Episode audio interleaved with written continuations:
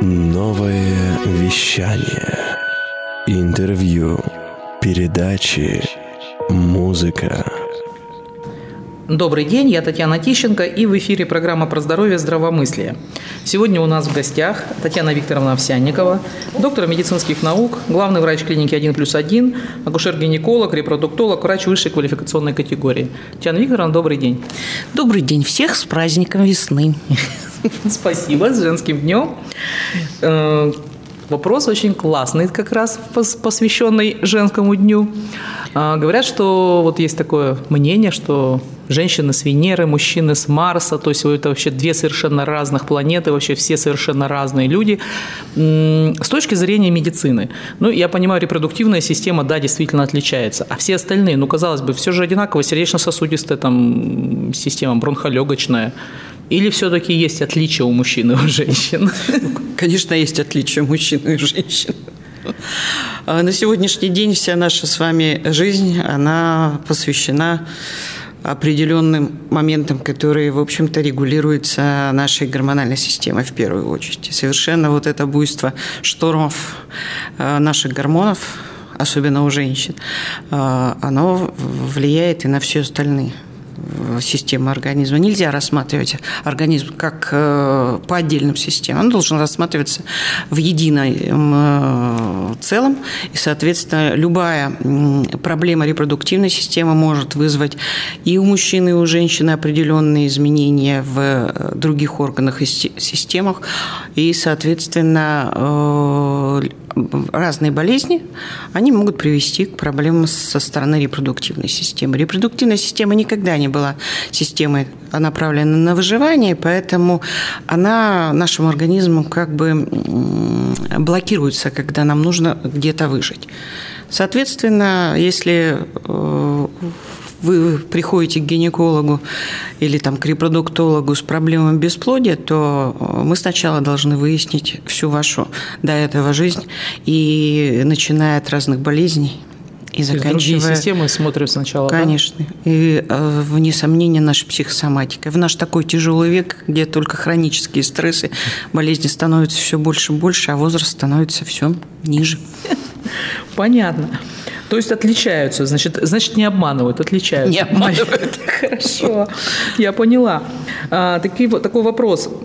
Впервые девочка когда должна посещать гинеколога? То есть это прям вот с младенчества, говорят, уже там где-то там? Ну, согласно нашим э, э, клиническим рекомендациям, да, а, в первый год жизни, в год должна девочка показать акушеру-гинекологу, детскому гинекологу, имеющую определенную специализацию. А дальше уже по... тоже есть календарь определенный, когда нужно показывать гинеколога. Это в 3 года, это в 7 лет, дальше в пубертате с 9 до 12 лет, ну и а, после 16-18 э, лет это должны быть э, осмотры два раза в год. Каждый возраст несет на себе свои проблемы, и, соответственно, Соответственно, э, если мы не будем обращать внимание на эти проблемы именно гинекологические, то в последующем мы можем получить, опять же, неблагоприятные исходы для репродуктивной функции. На сегодняшний день у детей очень много, вот у маленьких детей, э, так как мы живем, в общем-то, век памперсов и всего прочего, очень много патологий с стороны э, наружных половых органов. Поэтому осмотр обязательно. Угу. Ну, то есть это педиатры, да, обычно направляют? Или Педиатр. это мамы сам, сами как-то идут к гинекологам? Ну, ну вообще э, педиатры должны на, вот, направлять, ну и мамы должны э, смотреть за наружными половыми органами, как мальчика, так и девочек вообще. Поняла. А ну, вот маленькому ребенку, наверное, может быть, это не так э, важно, а ну, когда постарше, да, как подготовить, ну, особенно вот девочку, да, вот такой вот, как вы говорите, пубертант, чтобы это не стало с каким-то стрессом для нее, то есть осмотр у гинеколога, это же как-то так очень интимно и как, насколько девочки вообще приходят стресс, стрессируя это зависит, в общем-то, в первую очередь от мамы, потому что если ребенок боится всех врачей, он всегда будет бояться и гинекологов. А если мама настроена дружелюбно к гинекологу, к любому врачу, то ребенок всегда пойдет совершенно спокойно к любому специалисту. Угу. Понятно. Да. Ну, у меня внучки, например, спокойно совершенно ходят к гинекологу. Ну, понятно. Внучки, наверное, доктор медицинских наук спокойно ходят к врачам. А такой вопрос еще поступил от наших девочек. Скажите, пожалуйста, вот врачи-гинекологи, особенно врачи-гинекологи, они спрашивают очень много очень таких личных, даже где-то там интимных вопросов, там, э, сколько было половых партнеров, а замужем ли вы сейчас, и, э, значит, кто-то пишет, что это вообще какие-то пережитки прошлого, зачем им это, ну, зачем вам это нужно. Вот э, на самом деле, зачем нужно, э, ну, нужны ли эти вопросы, первый вопрос, да, и второй, э, насколько откровенно откровенно нужно отвечать гинекологу? Ну, гинекологу-то надо отвечать откровенно совершенно э, точно. А вопросы задаются нет э, нашего любопытства. В общем-то, гинекологи не очень любопытные люди. А для того, чтобы поставить правильный диагноз, ну, по статистике, количество половых партнеров больше пяти увеличивает риски э, инфекции, передаваемой половым путем, в три с половиной раза. А, начало половой жизни ранее 20-21 э, года увеличивает риски э, рака шейки матки у женщин примерно где-то тоже в два с половиной раза. Поэтому, в общем-то, все вот это наше любопытство, оно не связано с э, тем, что мы хотим выудить самое сокровенное, а именно только для того, чтобы поставить диагноз. Ну и на сегодняшний день очень много проблем со стороны репродуктивной функции. Количество бесплодных пар у нас увеличивается, и, в принципе, вот эти вот э, вопросы, которые мы задаем, они связаны именно с тем, чтобы правильно вы найти причину и поставить правильный диагноз и помочь. Угу, понятно. А, вопрос еще такой, что очень сложно сейчас разобраться в количестве акушеров-гинекологов. То есть есть вот акушеры-гинекологи, ну, написано так на сайтах, гинекологи-эндокринологи, бывает просто гинекологи. А, это какие-то разные все врачи? Или это какой-то у них разный опыт? Или, ну, почему так? Ну, не существует ни эндокринологов, гинекологов, ни просто гинекологов. Мы имеем всю единую специальность – это акушер-гинеколог. То есть мы разделены в медицинских институтах на хирургов, терапевтов и акушеров-гинекологов. Эм, если гинеколог не знает эндокринологии, он не может э, ответить на многие вопросы и назначить лечение многих э, процессов, потому что вся репродуктивная система, вся, э, все проблемы проблемы сердечно-сосудистой системы, они, в общем-то, завязаны на гормонах. Если мы не знаем, как влияет э, щитовидная железа на репродуктивную функцию и как репродуктивная функция на э, заболевание щитовидной железы, то, соответственно, мы не можем помочь пациенту. Поэтому никаких эндокринологов, гинекологов, просто гинекологов. Ну, в разное время мы просто э, выбрали свое место работы – наверное, так в определенные моменты, поэтому нас начали называть то гинекологами, то акушерами, если мы работаем в роддоме. Вне сомнения, специфика работы в разных э, местах, она своя, но эндокринологии должен знать каждый. То есть по факту это больше маркетинг, да, наверное, такой, когда мы что-то пишем такое? Ну да, конечно. То есть как проще найти? А, а вот э, такая отдельная специальность, как репродуктолог, ее, она достаточно молодая, я так понимаю, ее не так давно, да, выделили в отдельное направление. Э, ну, вспомогательные репродуктивные технологии у нас 42 года, с 78 года, когда родилась Луиза Браун э, в Великобритании. И э, выделена эта специальность, она не выделена вообще-то у нас, в номенклатуре ее нет, она не выделена как отдельная. Угу. Просто появились центры репродукции, где врачи именно более осознанно и более глубоко касаются причины бесплодия. Почему сейчас в центрах репродукции репродукции, это называется репродуктологом, потому что э, масса информации, масса э, всевозможных новых методик, и, вне сомнения, врачу очень, э, если он не специализируется именно на репродуктологии, очень сложно все бывает разобраться. С другой стороны, если врач женской консультации первичного звена будет касаться и заниматься именно проблемами репродуктолога, то есть это вспомогательными репродуктивными технологиями, такие как инсеминация, э, самое, спермы мужа или там донора, как э, непосредственно ЭКО и разные его методики, то тогда уже причинами бесплодия заниматься будет некогда. Поэтому а, репродуктологи, они должны заниматься именно проблемой репродукции. То есть они должны вести а, вспомогательные репродуктивные технологии, экстракорпоральное оплодотворение и его э, разные подвиды.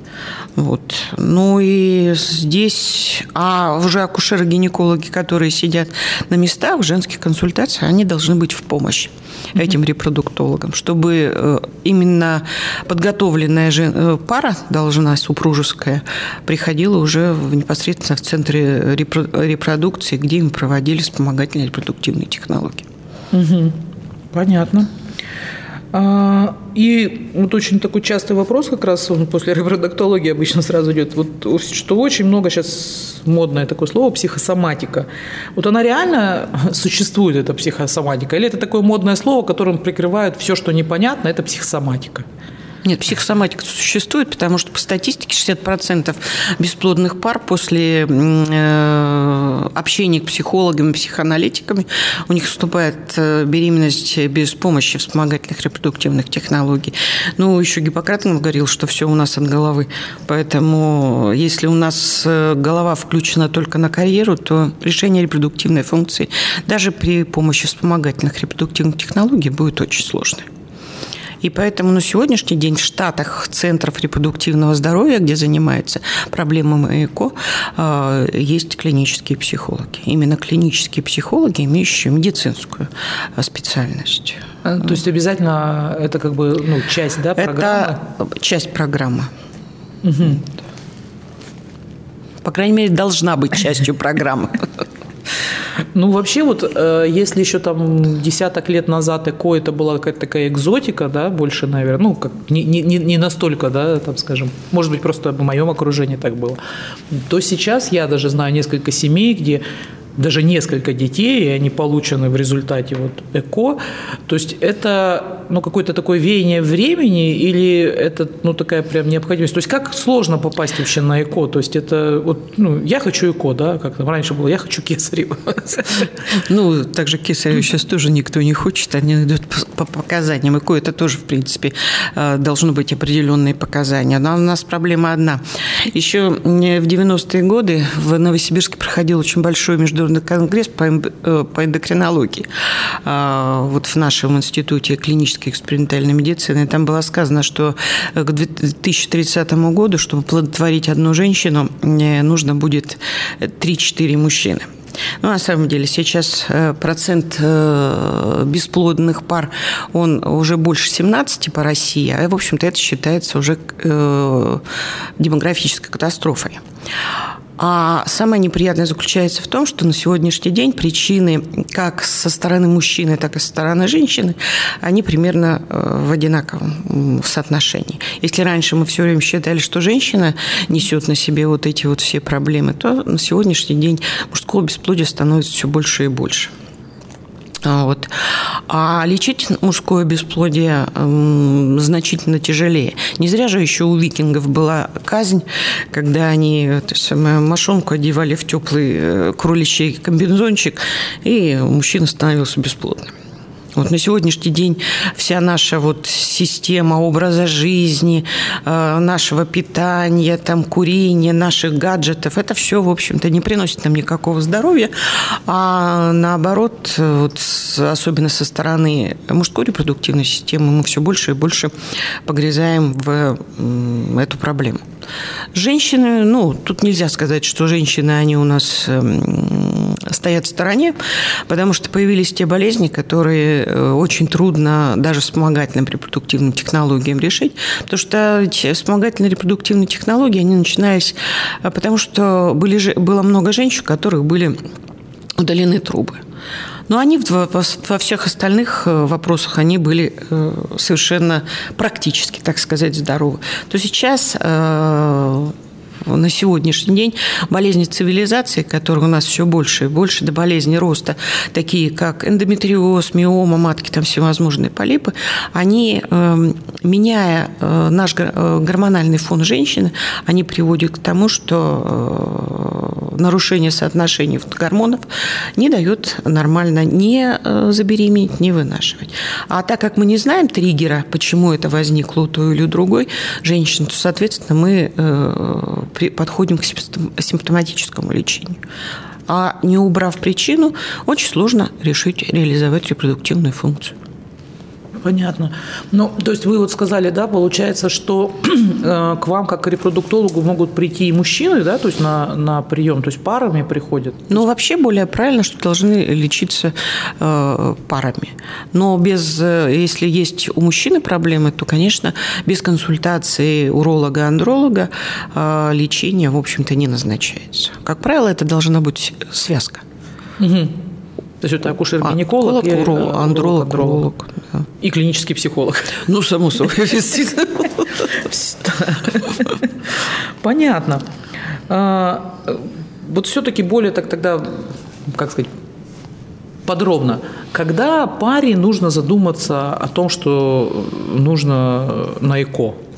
Ну, или что-то задать, ну, вообще задаться вопросом, что, может быть, мы, э, может быть, мы бесплодны, да?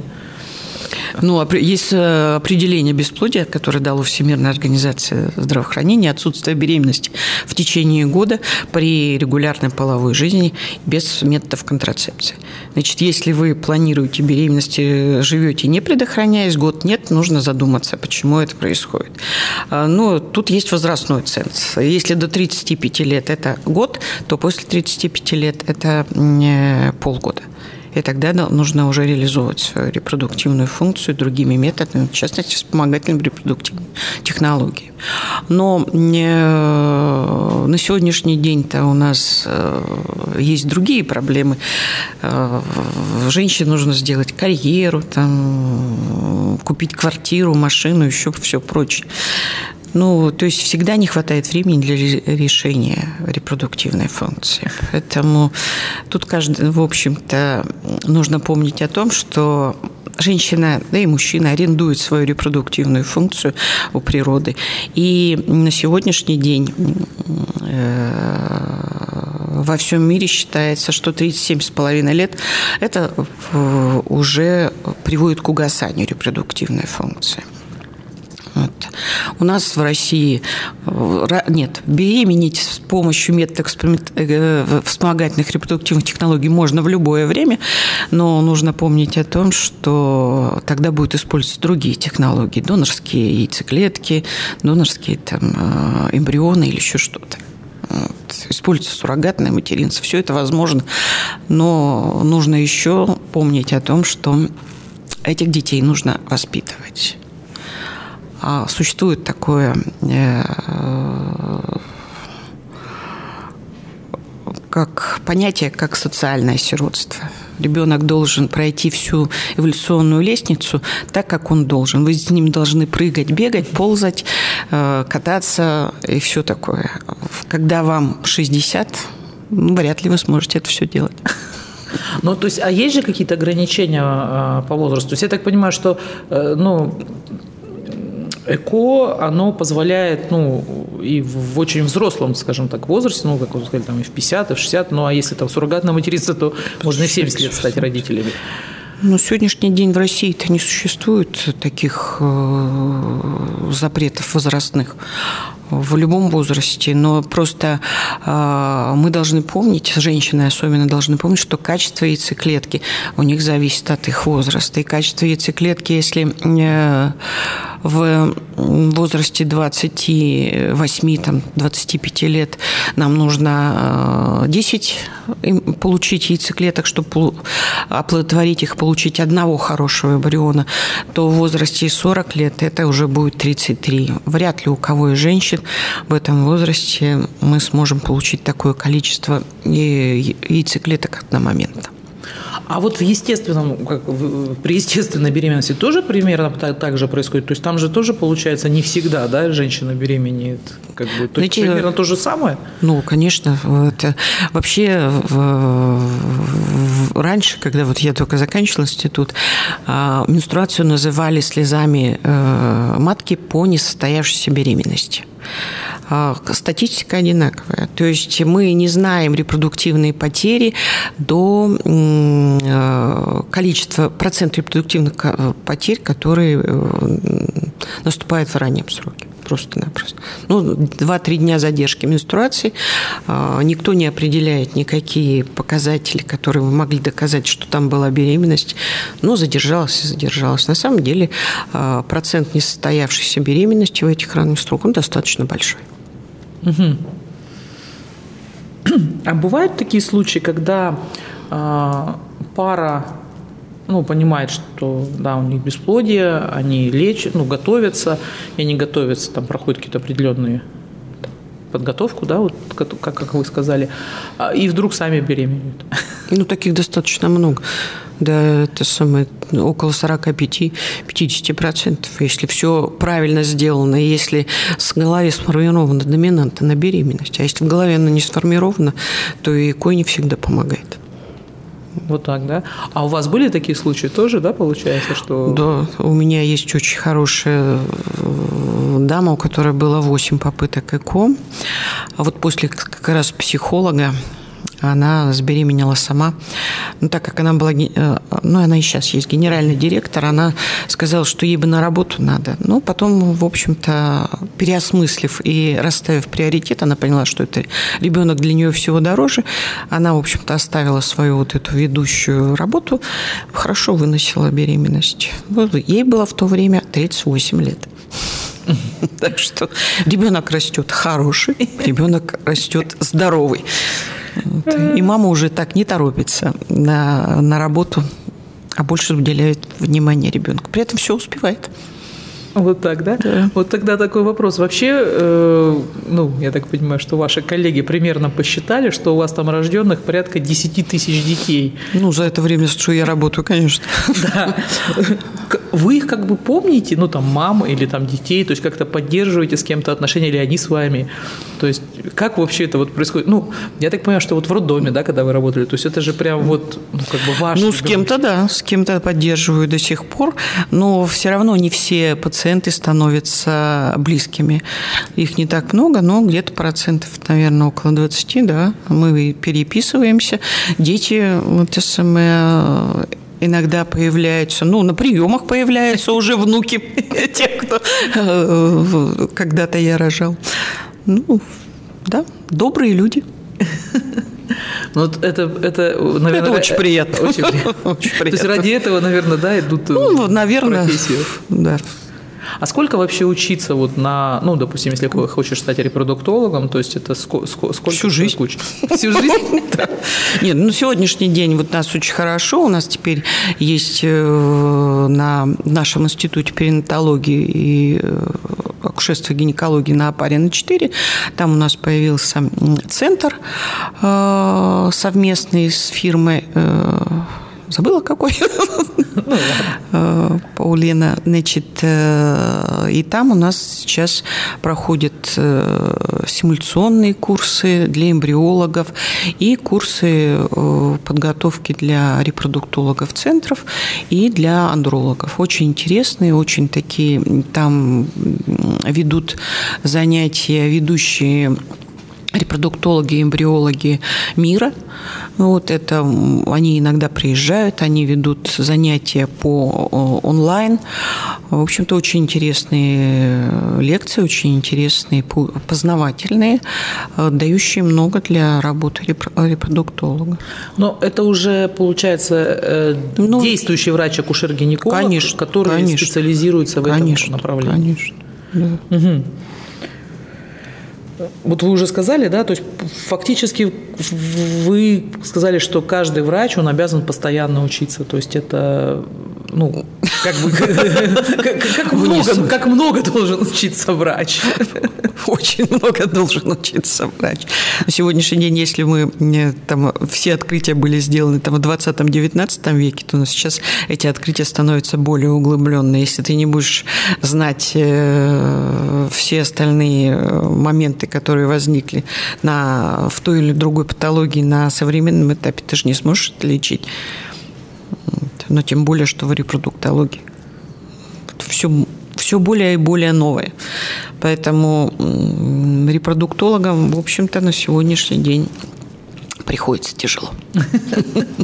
А, такой провокационный немного вопрос был от одной из девушек молодой, что вот в молодом сообществе есть такая сейчас новая ну, как фишка, что вот благодаря ЭКО, и, ну, вообще благодаря репродуктивным технологиям, э, мужчины, как бы, ну, в, в отношениях, они вообще могут быть не нужны.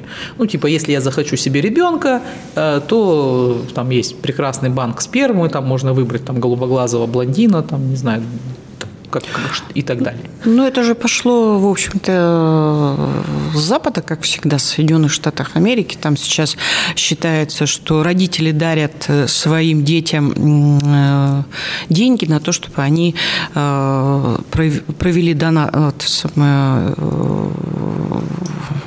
креконсервацию ацитов потому что в последующем сейчас они занимаются своими э, карьерой, а потом они могли реализовать это. Ну, в 68 году, по-моему, был польский фильм «Новые амазонки», где как раз вот это вот все э, решалось. Но сексуальная жизнь, она же не только строится из того, чтобы родить ребенка. Этого ребенку же надо дать хорошую жизнь. Но всегда должна быть э, две стороны, мужская и женская, для того, чтобы вырос этот ребенок полноценным членом общества, в общем-то. Ну, то есть это вы не феминистка, да, вот в таких вот такая... Не, не, нет, не... нет, это самое, папа должен быть всегда, и папа должен, в общем-то, э, участвовать в воспитании ребенка, потому что, ну, без этого никак. Понимаете, мы, вот вы сами начали с того, женщины с Венеры, с жен... а мужчины с Марса. Но с другой стороны, понимаете, у женщин есть гормон тестостерон, и у мужчин есть гормоны эстрадиол и прогестерон в небольших количествах, да, соотношения разные, но гормоны-то одинаковые. Если мы будем э, мальчика воспитывать только заласкивая то в последующем мы получим э, не только бесплодие у этого мальчика, но и более э, серьезные проблемы в сексуальной сфере. Но самое главное, что все равно общение должно быть. И да, вот где-то э, года четыре, нет, наверное, лет семь назад на одном из съездов эмбриологов было сказано, что к 2050 году, да, у нас никто не нужен будет, все будет происходить даже сексуальная жизнь не будет нужна, все будет происходить в пробирке. Но пока на сегодняшний день процент наступления беременности э, в вспомогательных репродуктивных технологиях не превышает 42%, и это э, считается по возрасту, то есть это в репродуктивном возрасте.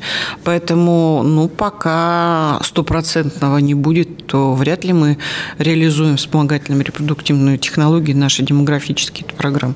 Никак. Ну и все равно сегодня вот весна, да, хочется, чтобы тут цветы подарил, да? Цветы-то можно купить самому. Это же приятно, когда подарили. Ну, как приятно, когда подарили. Вот. вот с колечечками, с бриллиантиками, оно вот похоже самому. Сам не всегда купишь, особенно если у тебя ребенок есть. А так-то приятно, конечно. Ну, хотя я тут недавно прочитала такую совершенно смешную шутку. Э, представьте, говорит, молодой э, мужчина такой, ну, 23-25 лет, симпатичный, заходит э, в крутой салон, э, где продаются часы. И он меряет шикарные часы, вздыхает, говорит, ну нет, ну дорого, не могу себе позволить. И продавец ему утешительно говорит, ой, ну подожди, ты просто еще не встретил ту самую, которая тебе их подарит. Он говорит, да, и уходит. Ну, то, что вот вы сами ответили на вопрос, у нас мужчин воспитывают женщины. Если нет мужского начала в семье, то вот и получаются такие мальчики, которые ждут, что кто-то им что-то подарит.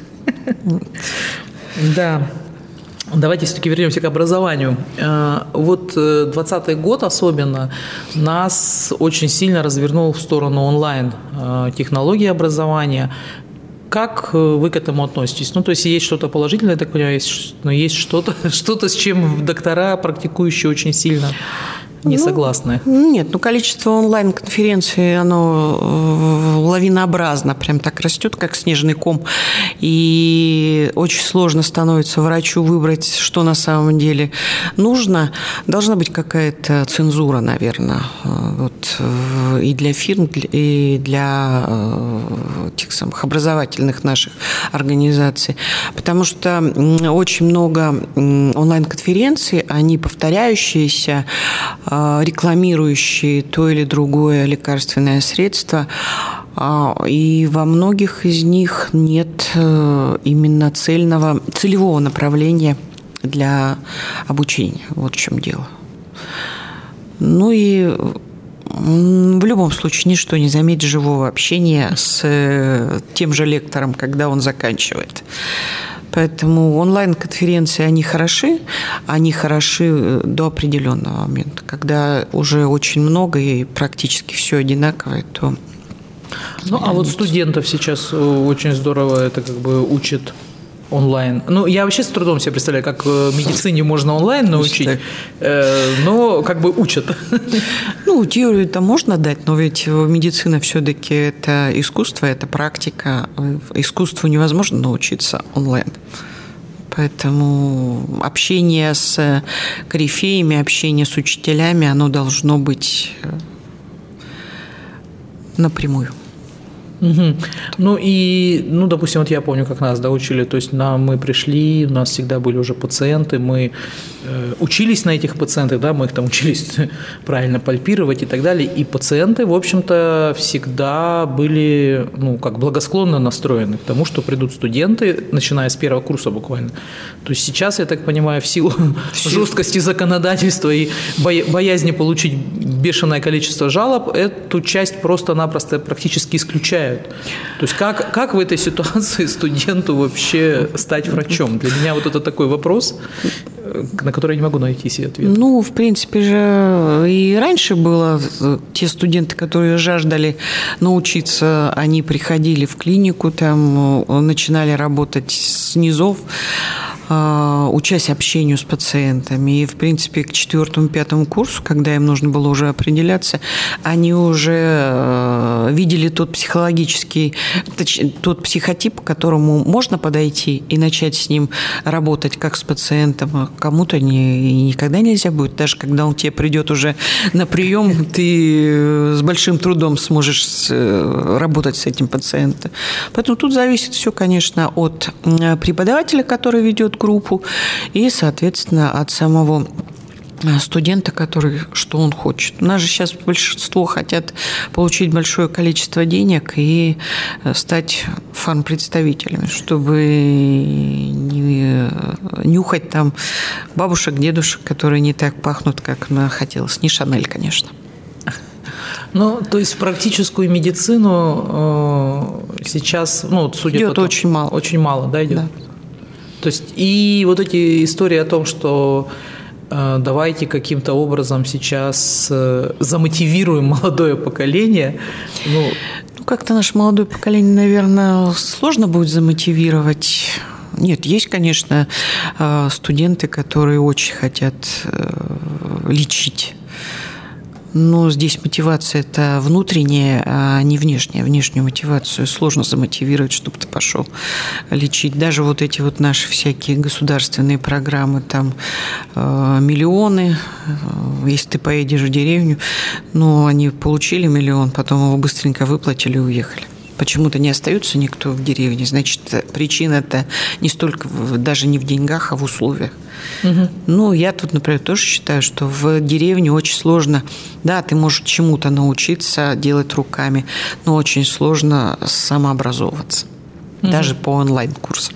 Очень сложно.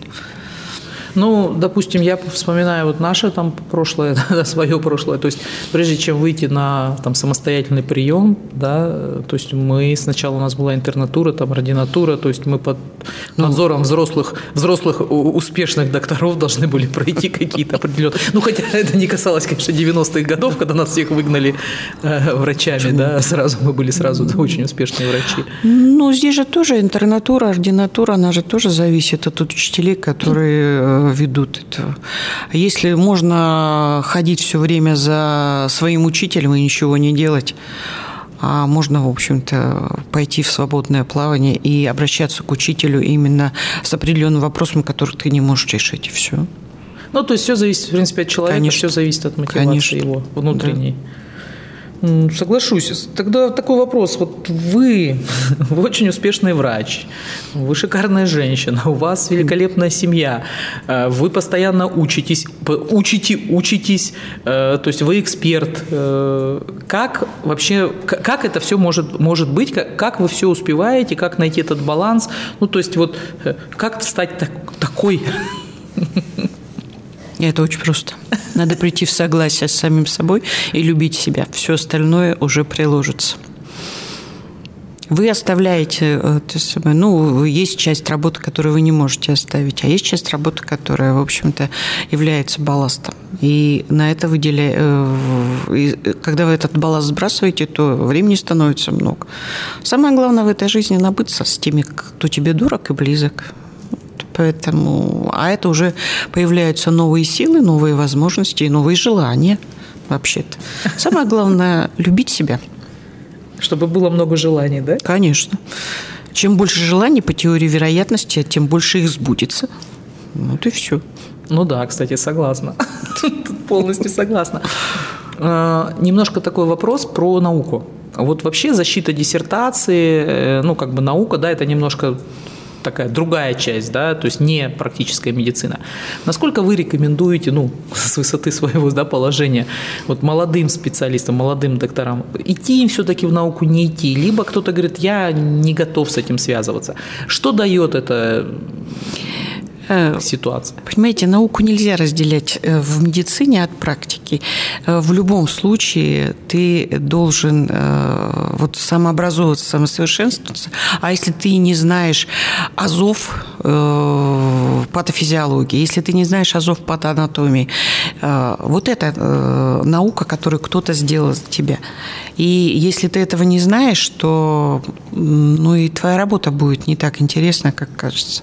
Наука, она дает возможности заинтересованности, решения определенной э, какой-то проблемы, которая тебе интересна. Ты погружаешься в нее и э, решаешь ее теми или иными методами. Несомненно, должен, конечно, быть э, кто-то ведущий тебя, и кто-то помогающий. Ну, мне, наверное, в жизни помогло. Был такой человек, это мне помогло очень сильно. Ну, то есть кто-то из учителей, да, Конечно. кого ты понимаешь, Конечно. что ты хочешь быть, да. брать от него знания и под его руководством... Да что-то делать. Ну, понимаете, э, диссертация – это же не самоцель, это э, определенный результат твоей деятельности. Просто ты э, видишь, что эта деятельность дала какой-то положительный для медицины момент, и ты хочешь ей поделиться. Все, больше ничего. То есть все, что мы делаем в науке, оно должно в медицине э, иметь какое-то приложение. Если мы делаем науку ради науки, ну, мышки, они хороши, да, есть экспериментаторы, которые любят мышек и лягушек. Ну, я вот их боюсь по жизни, поэтому, наверное, я больше так на людях. Больше на людях. Больше на людях. Ну, то есть все-таки совет молодежи заниматься наукой, учителя. заниматься наукой, искать своего учителя, конечно, и работать в медицине, в практической медицине. А, и быть еще счастливой женщиной, если Конечно. ты женщина, либо счастливый мужчина, если, мужчина. мужчина. Прекрасно, прекрасно. Настоящий совет. Ну, как бы ваша дочка, она не пошла в медицину, это мы точно знаем. Есть надежда, что, ну, хотели ли бы вы, чтобы внучки все-таки продолжили династию?